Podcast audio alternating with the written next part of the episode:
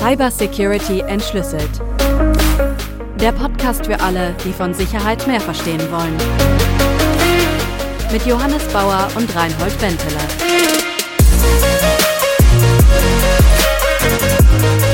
Guten Abend, Johannes. Hi, Reinhold. Hi, hi.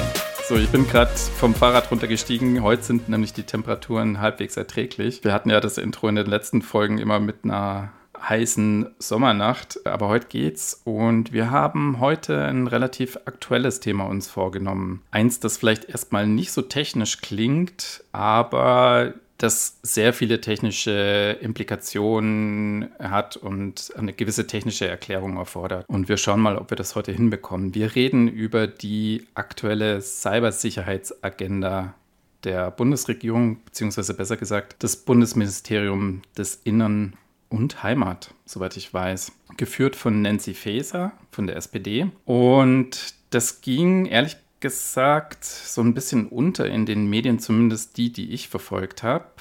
Das war jetzt Anfang Juli, dass das rauskam. Und wir haben auch das Echo dazu vernommen von bestimmten Vereinen, beispielsweise von der Gesellschaft für Informatik oder auch vom Load e.V., Verein für liberale Netzpolitik. Und wir steigen aber jetzt mal ganz von vornherein ein, nämlich was diese Cybersicherheitsagenda denn so beinhaltet. Das ist ein PDF mit 16 äh, Seiten, wenn ich es richtig gezählt habe. Und da sind lauter große Punkte drin, die darauf eingehen, wie unsere Gesellschaft, wie unsere Wirtschaft besser geschützt werden kann vor Cyberattacken, sagen wir mal so ganz allgemein. Wie hast denn du das wahrgenommen? Ja, also das Paper ist ja jetzt gerade zwei Wochen alt und tatsächlich in den Medien habe ich da auch nicht so viel dazu gehört. Ich habe aber aus, ich sage jetzt mal, der Cybersecurity Community ein ganz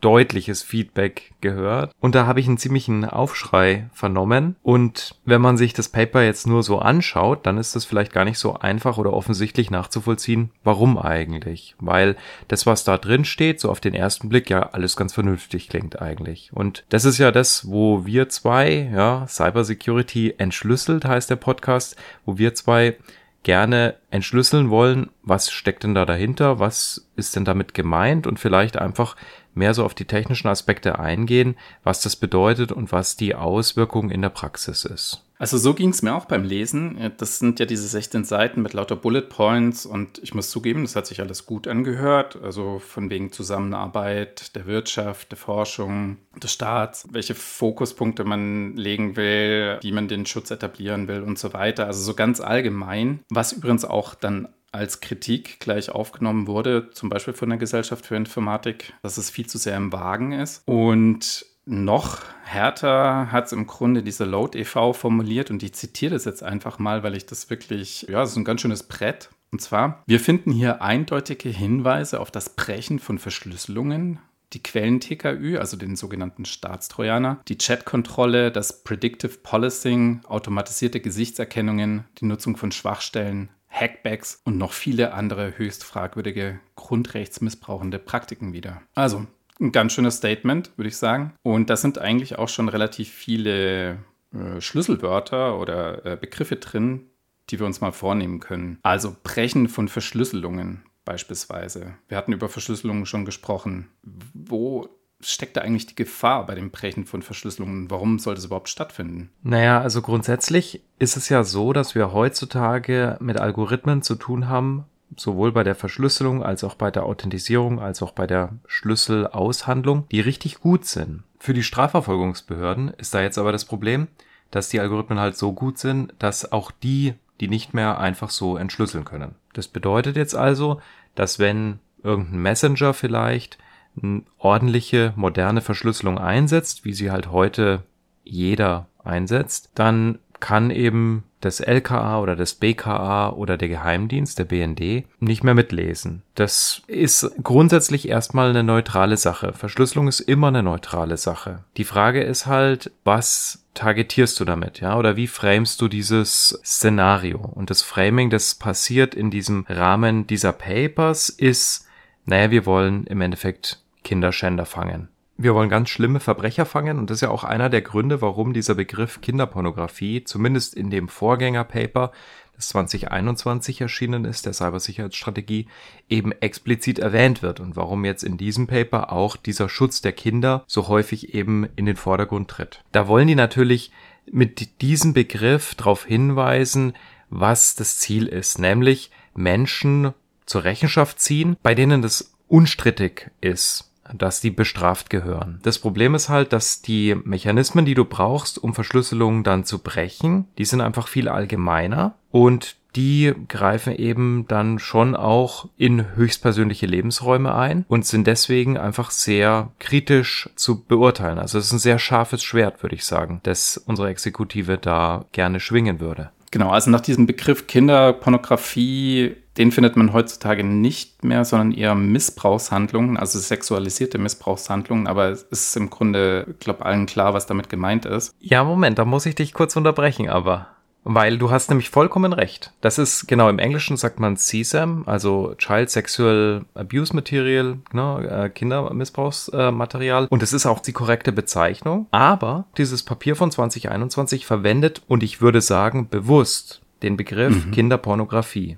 Mhm. Ja, richtig. Also du hast jetzt beschrieben, dass es eben heutzutage extrem schwer ist, äh, Verschlüsselung zu brechen. Welche Möglichkeiten gibt es denn dann überhaupt? Also ist es dann wirklich ein reales Problem, das Brechen von Verschlüsselungen? Von außen an eine Verbindung, die gut verschlüsselt ist, kann man nicht rankommen. Also die kann man nicht aufbrechen. Es gibt im Großen und Ganzen, würde ich sagen, zwei Klassen an Angriffen, wie das dann doch möglich wird.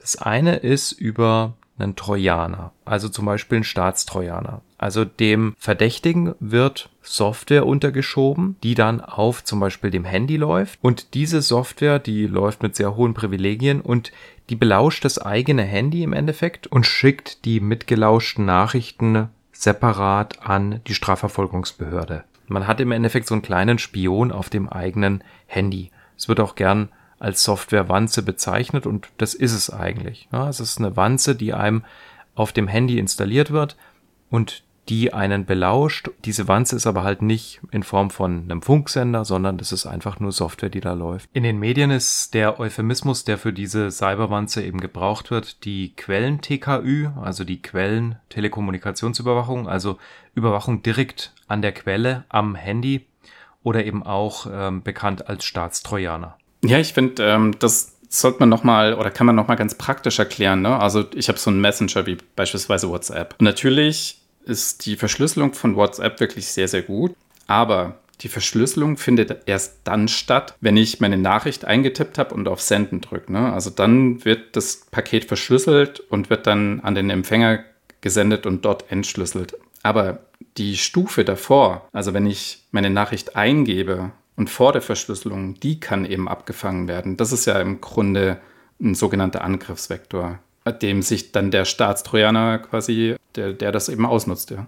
Genau, vollkommen korrekt. Also sie setzen sich im Endeffekt noch einen Schritt vor die Verschlüsselung, damit sie es noch im Klartext mitbekommen, was auf dem Handy eben stattfindet und dann diese Information eben exfiltrieren können. Gab es übrigens auch früher schon oder beziehungsweise ähm, gibt es schon lange dieses Prinzip, ne, dass im Grunde direkt an der Tastatur beispielsweise dann die Signale abgegriffen wurden, bevor sie in den Computer gingen, also über vielleicht ein entsprechendes präpariertes Kabel oder sowas. Dann hast du die Tastatureingaben direkt mitschneiden können und konntest dann beispielsweise Passwörter oder sowas auch auslesen.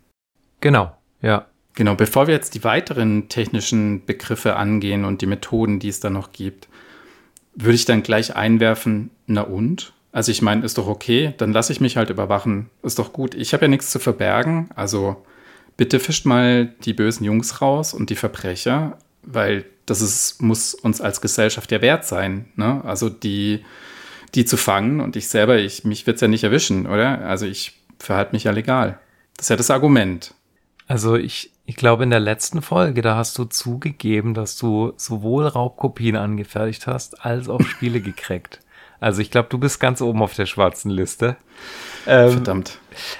Ich meine, also ja, das ist immer im Endeffekt dieses eine große Argument, das immer gebracht wird. Und da ist ja ein wahrer Kern dran. Es ist ja eine Abwägung, die wir als Gesellschaft machen. Und es ist eine Abwägung zugunsten unserer freiheitlich-demokratischen Grundordnung, dass wir sagen, wir erlauben Kryptographie, weil wir wissen, dass es eben auch Menschen schützt, die zu Recht ihre Privatsphäre eben schützen. Und ich meine, gerade aus unserer Historie in Deutschland wissen wir, dass wenn das falsche Regime bei uns an die Macht kommt und wenn man sich weltpolitisch die Lage anguckt, dann sieht man das ja in einigen Ländern, dann muss man sich schon fragen, was für Voraussetzungen oder technische Befugnisse geben wir heute einfach frei, die vielleicht morgen schon von der Regierung, die unsere demokratische Grundordnung nicht so zu schätzen weiß, eben vielleicht missbraucht. Also das ist, glaube ich, hier ähm, ein ganz kritischer Punkt. Genau, das ist ja die Kritik daran, jetzt Tore zu öffnen, Möglichkeiten zu öffnen, die eventuell später dann unter anderen Bedingungen missbraucht werden können. Das heißt also jetzt in der heutigen Demokratie können wir das uns hier, denke ich mal, sehr schlecht vorstellen, ne? dass ähm, wenn da eben so Daten gesammelt werden oder sowas, dass die dann tatsächlich auch dazu verwendet werden könnten, mich ganz anders zu identifizieren im Sinne von, dann suchen wir eben nach anderen Stichwörtern, dann filtern wir eben nach Leuten, die ein Problem haben mit dem aktuellen Regime. Ganz genau so sieht's aus und ich muss auch sagen, und das muss ich sagen, finde ich ein bisschen enttäuschend und schade, dass unsere Regierung natürlich auch nicht unbedingt vertrauensbildende Maßnahmen ergreift. Also ein Beispiel zum Beispiel ist diese im Rahmen der durch Corona bedingten Infektionsschutzmaßnahmen erhobenen Daten, bei denen versprochen wurde, dass sie nur zur Kontaktnachverfolgung verwendet werden und für garantiert nichts anderes und dann später halt rauskam, naja, da kam dann die Polizei halt schon und hat mal gesagt, naja, wer war denn bei Ihnen im Restaurant und, äh, und wann? Und das muss ich sagen, finde ich so schade, weil wenn ich schon im Kleinen so einen Vertrauensbruch mache, wo Leute ihre Daten rausgeben, ne, im, im Sinne der Allgemeinheit, dann weiß ich gar nicht, ob ich der, der Sache im Großen vertrauen kann, wo das noch viel anonymer ist und wo ich vielleicht gar niemanden mehr hab, den ich direkt sehe, der meine Daten auswertet. Wobei wir dann nicht von der Corona-Warn-App sprechen. Die lief meines Wissens nach wirklich schön anonymisiert, aber da gab es natürlich andere Apps und natürlich auch die Papiersammlung, ne, äh, die es dann stapelweise in Ordnern äh, gab, die dann bei den Restaurants lagen. Ja, richtig. Genau, ich glaube, da ging es um, um so Papier, Papierdokumente, ja. Mhm. Ja. ja, was haben wir noch für Begriffe da drin? Also dieses Predictive Policing, meines Wissens nach geht es eben darum, also predictive, eben vorausschauend, dass man im Grunde schon antizipieren kann, ob durch bestimmte Aktivitäten im Netz oder auch ähm, durch bestimmte Verhaltensweisen möglicherweise Verbrechen in der Zukunft stattfinden können. Genau, also das ist so ein bisschen, wie heißt dieser Film mit Tom Cruise? Mhm. Ähm, so ein bisschen in die Zukunft rein orakeln und gucken, ob man einen Verbrecher möglicherweise schon auf die Fährte kommt, bevor er sein Verbrechen begeht. Und da muss ich sagen, das klingt richtig super. Das wäre doch ideal, wenn wir Verbrecher schon schnappen könnten, bevor die ihren Opfern was antun. Aber wenn man sich dann anguckt, wie es in der Praxis bei uns abläuft, dann halte ich das für sehr schwer vorstellbar. Also es gibt ganz viele Fälle von Stalkern zum Beispiel, die ihren Opfern nachstellen und die sind schon längst Polizei bekannt und da passiert halt einfach gar nichts. Das bedeutet, dieses Versprechen, dass wir jetzt durch irgendwelche Internetworte, die jemand in den Chat reingetippt hat, möglicherweise dann vielleicht doch irgendwie im vorauseilenden Strafvollzug tätig werden und da Leute schnappen, das halte ich für ein sehr hypothetisches Szenario. Ja, total. Also ich kann mir das ehrlich gesagt auch nicht vorstellen, vor allem wenn man sich dann ein bisschen mit KI beschäftigt und äh, den Anforderungen daran, wie man nämlich die KI dann trainieren muss und welche Daten da zur Verfügung stehen müssen, dann ist das, glaube ich, eine relativ schwierige und kritische Sache. Ja, ja, und KI wird ja da einfach immer ganz gern so als dieses Allheilmittel präsentiert. Ne?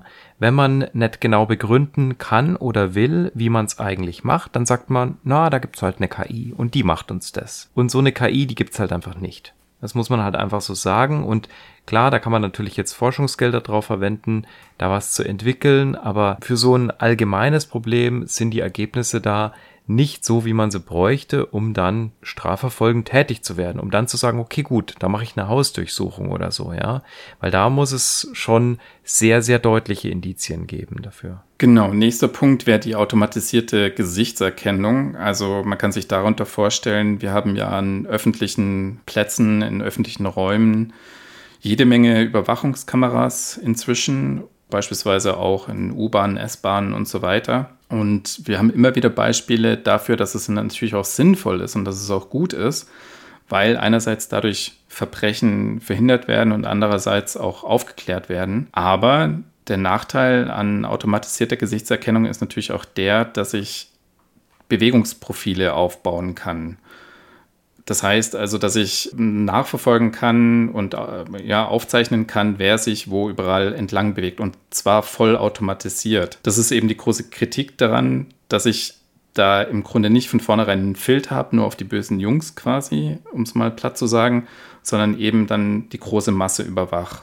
Auch da gibt es dann das Missbrauchspotenzial, das haben wir ja nicht zuletzt auch in der Presse immer wieder mitbekommen, wie ähm, dann doch beispielsweise private Daten abgefragt wurden an Polizeicomputern äh, unerlaubterweise, dass dann eben auch Bewegungsprofile von eben nicht verdächtigen Personen abgefragt werden könnten. Ne?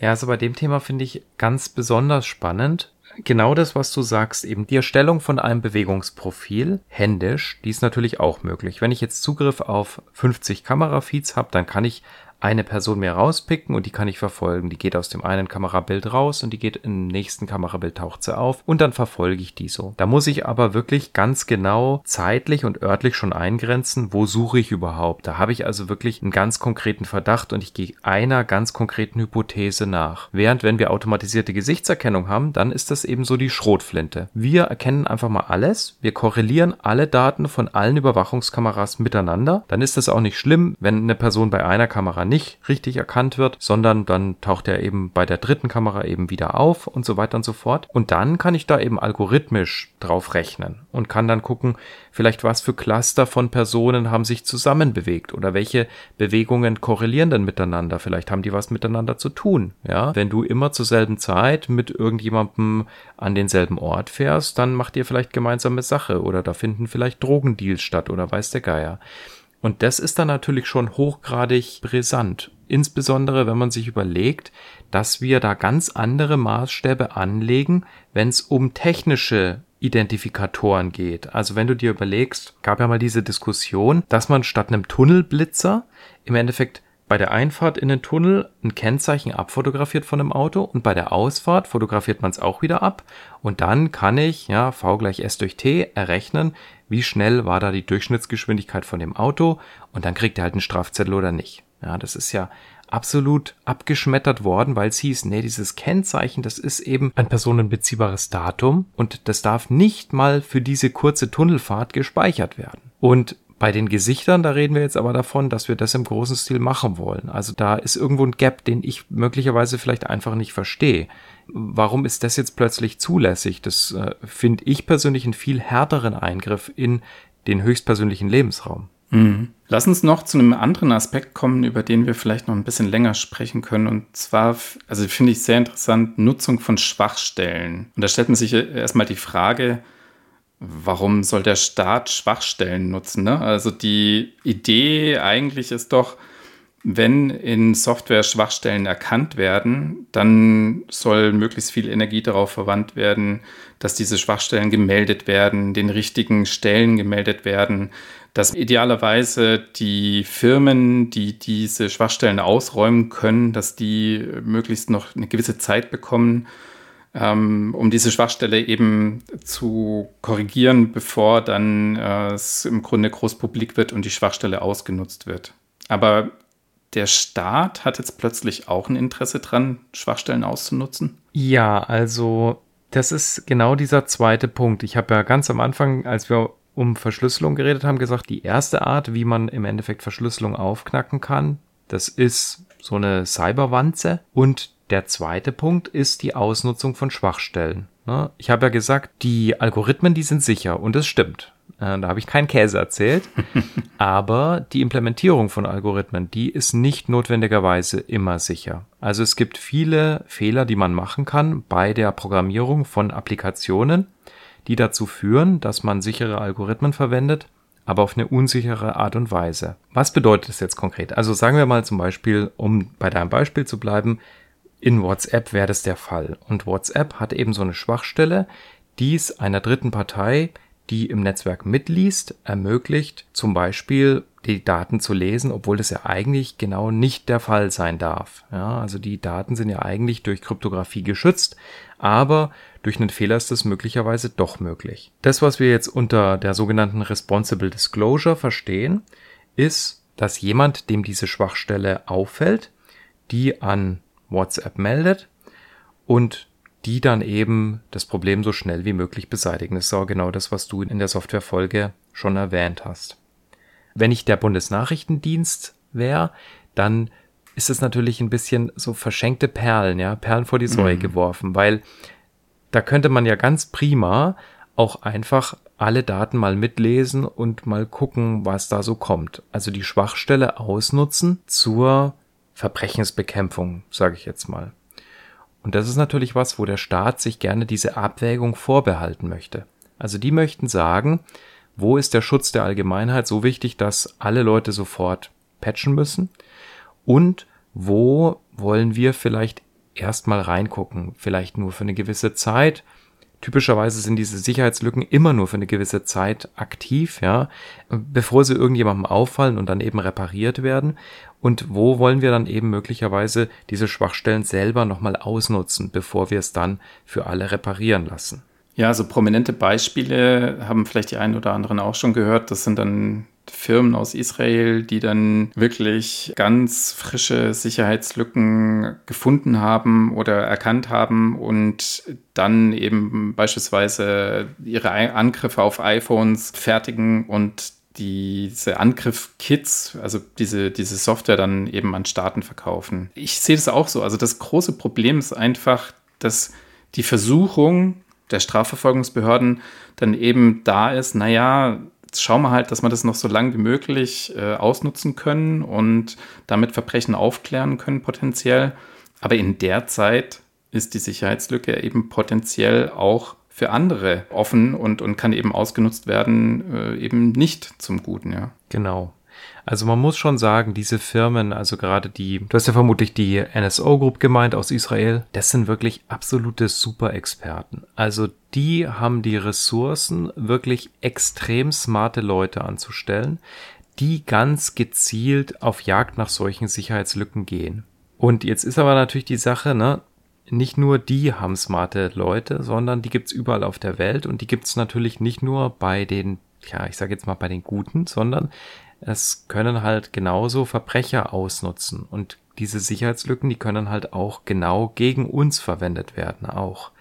Also das ist ein ganz heißes Eisen, würde ich sagen. Wir haben das gesehen zum Beispiel innerhalb der Edward Snowden Veröffentlichungen. Da haben im Endeffekt die einen Geheimdienste die anderen Geheimdienste gehackt. Ja, und da kam dann raus, auf was für Exploits die sitzen. Also Exploits sind im Endeffekt Programme, die so Sicherheitslücken ausnutzen können. Und das ist natürlich dann auch nicht schön, wenn man merkt, ja, anstatt im Endeffekt es der Firma zu melden, freuen die Geheimdienste sich dran, dass sie jetzt einen kleinen Vorteil möglicherweise gegenüber einem anderen Geheimdienst haben und benutzen das dann eben, ja. Ein Aspekt es sind dann noch die sogenannten Hackbacks. Und die waren mir noch nicht so ganz bekannt. Ich sag dir jetzt mal, was ich drunter verstehe und wo ich das Problem sehe, aber kannst mich dann gern ähm, korrigieren. Hackbacks, da verstehe ich drunter, ja, wir werden angegriffen, wir schlagen zurück. Also das heißt, äh, wir bekommen ja mit, das äh, wird ja in den Nachrichten hoch und runter gespielt, dass eben Angriffe aus Russland, aus Nordkorea und weiß der Geier woher kommen. Und dass ein Hackback dann eben bedeutet, naja, dann schlagen wir zurück. Aber letzten Endes muss das ja eigentlich auch einer parlamentarischen Kontrolle unterstehen. Das sehe ich das Problem. Denn das sind ja dann nicht nur Verteidigungsmaßnahmen, sondern geht ja im Grunde dann in einen Gegenangriff über. Und sowas unkontrolliert quasi zu machen, das heißt also, das dann eben den entsprechenden Behörden nur zu überlassen, anstatt das als parlamentarisch abgesegnete äh, Maßnahme auszuführen, da sehe ich das große Problem drin. Ja, absolut. Also wenn du überlegst, in was für Schwierigkeiten du kommen würdest, wenn du das als Privatperson machst, da mhm. ähm, sind wir gleich bei Computerkriminalität, Computersabotage und so weiter und so fort.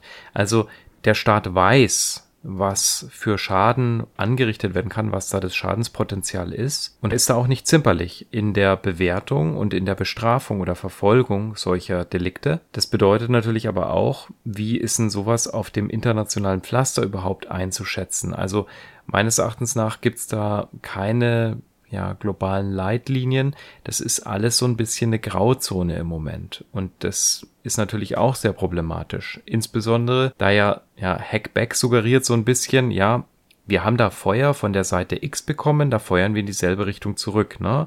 Also diese Analogie zu einem tatsächlichen physischen Krieg. Bei einem physischen Krieg ist diese Attributierung aber relativ einfach. Also wenn da eine Rakete kommt, mhm. dann muss ich halt gucken, woher kommt die geflogen. Das ist bei einem Netzwerkpaket halt nicht so. Also wenn ich jetzt ein Netzwerkpaket äh, bekomme und das kommt aus einem Internetadressraum, der Russland zugeordnet ist, waren es dann die Russen, ist die Frage. Ja, genau. Ja, ja. Und wenn man da sagt, ja klar, dann macht man sich halt einfach ein bisschen zu leicht. Diese Attributierung, die ist nämlich durchaus schwierig. Ja, da können wir vielleicht auch noch mal in der Folge eingehen, wenn wir dann konkret über Cyberattacken sprechen, weil was könnte es sein? Ne? Es könnte ein VPN-Server sein, der dann eben ähm, in einem russischen Netz ist und über den sich jemand von einem ganz anderen Land eingewählt hat und darüber eben seinen Netzwerkverkehr dann eben ablässt. Ja, also und dadurch verschleiert, woher die Ursprungspakete oder der ursprüngliche Angriff überhaupt kam. Ja. Ja. Also Reinhold, um jetzt langsam ein bisschen aufs Ende hinzuführen, und im äh, Spirit der vorangegangenen Folgen habe ich für dich noch ein Quiz am Ende. Nein. Doch. Okay. Und zwar. Ähm, ich freue mich. Wir wissen ja, wir haben ein bisschen drüber gesprochen, was für schlimme Straftaten eigentlich mit den Maßnahmen äh, bekämpft werden wollen. Ich habe mir mal vom Bundesamt für Justiz äh, die Übersicht über Telekommunikationsüberwachung für 2019, das ist die neueste Fassung, die es gibt, also die Maßnahme nach dem Paragraph 100a der Strafprozessordnung durchgelesen und runtergeladen. und jetzt ähm, haben wir da in dem Jahr 2019 18.223 Überwachungsanordnungen, die in Deutschland ergangen sind. Und ich möchte dich fragen, was glaubst du denn, ist denn hier jetzt eigentlich führend? Also ist das jetzt Kinderpornografie oder ist es Mord und Totschlag oder irgendwelche anderen schlimmen Sachen? Was, was schätzt du? Haschisch. Geht's um Drogen? Wird, wird da gehasht? wird er gehasht. ja, also. Ja, also ich tippe auf Drogen. Ja, genau, natürlich. Also Straftaten nach genau Paragraph 29a 30 ähm, Strafgesetzbuch, das sind genau Betäubungsmittelgesetz, ja, 7824 von diesen 18.000. Also das sind wirklich äh, richtig viele, das absolute äh, überwiegende, die überwiegende Mehrheit. Ich habe mir dann tatsächlich auch mal angeguckt und das fand ich ganz witzig, so nebenher. Es geht da um Drogen in nicht geringer Menge. Mhm. Und jetzt ist die Frage, was ist nicht geringe Menge? Und ich fand das einfach so genial, diese Definition. Also es gibt eine geringe Menge. Die mhm. geringe Menge typischerweise, das sind unter sechs Gramm Cannabis zum Beispiel, ja, ist eine geringe Menge. Die nicht geringe Menge ist aber jetzt nicht einfach nicht die geringe Menge, sondern die nicht geringe Menge. Das ist deutlich mehr, weil ab sechs Gramm fängt die normale Menge erstmal an. Wirklich? Echt jetzt? ist kein Witz. Und oh. die nicht geringe Menge, die fängt dann typischerweise, also ich glaube, ähm, da ist dann der reine THC-Gehalt, die fängt dann so ab 70 Gramm ähm, Marihuana zum Beispiel an. Ja? Also ist natürlich auch von der Droge abhängig. Aber das fand ich auch ganz interessant.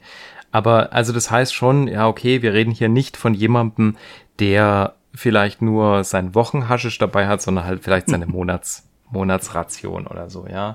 ähm, aber nichtsdestotrotz, was glaubst du denn ist auf Platz 2? Oh, okay. Also ich meine, mit den Drogen verknüpfe ich halt organisierte Kriminalität eigentlich mehr, also mehr dann eben so Netzwerke und so weiter. Auf Platz 2 Wirtschaftskriminalität. Hm, ja, naja, auf Platz 2 ist der Computerbetrug. Also Betrug und Computerbetrug oh. mit 3371 Fällen. Also das sind dann wahrscheinlich so Ransomware-Sachen und so, über die wir uns auch noch separat ähm, halten werden. Und dann noch äh, die letzte Frage. Von diesen 18.223, wie viele schätzt du davon waren Verbreitung, Erwerb und Besitz kinder- und jugendpornografischer Schriften? Oh, ich hoffe mal sehr wenig. Ähm, deswegen sage ich 200. 21 waren es nur. Okay. Also das Okay. heißt, ne, in der absoluten Zahl ist es, ja, das, das ist ein Promille ungefähr. Ja, sind Mhm. 21 von 18.000. Mhm. Also das heißt, es ist schon auf jeden Fall in den absoluten Zahlen da ein deutliches Ungleichgewicht äh, da, wie diese Maßnahmen immer dargestellt werden und wie das Framing ist und was dann eigentlich tatsächlich gemacht wird damit. Und das ist zumindest bemerkenswert, würde ich sagen. Okay, wir haben versucht, mit der heutigen Folge ein bisschen die Hintergründe zu beleuchten. Einerseits technisch, andererseits auch gesellschaftlich, eben was dahinter steckt, hinter all den möglichen staatlichen Maßnahmen und eben auch äh, den Gefahren, die wir darin sehen. Letzten Endes muss es in dem demokratischen Prozess ausgehandelt werden. Es gibt auf beiden Seiten Extreme, dass man sagt, überhaupt keine Überwachung, alles frei. Auf der anderen Seite vielleicht totale Überwachung.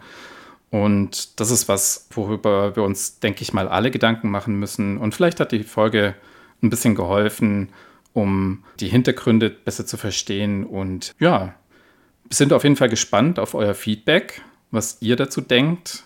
Es ist, glaube ich, ein heißes Thema. Schreibt uns, mailt uns und dann hören wir uns in einer der nächsten Folgen wieder. Genau, da würden Johannes? wir uns freuen. Also, Genau. Wir belassen es dabei und ich wünsche noch einen schönen Abend. Dir auch, Reinhold. Mach's gut. Tschüss. Bis bald. Ciao. Tschüss.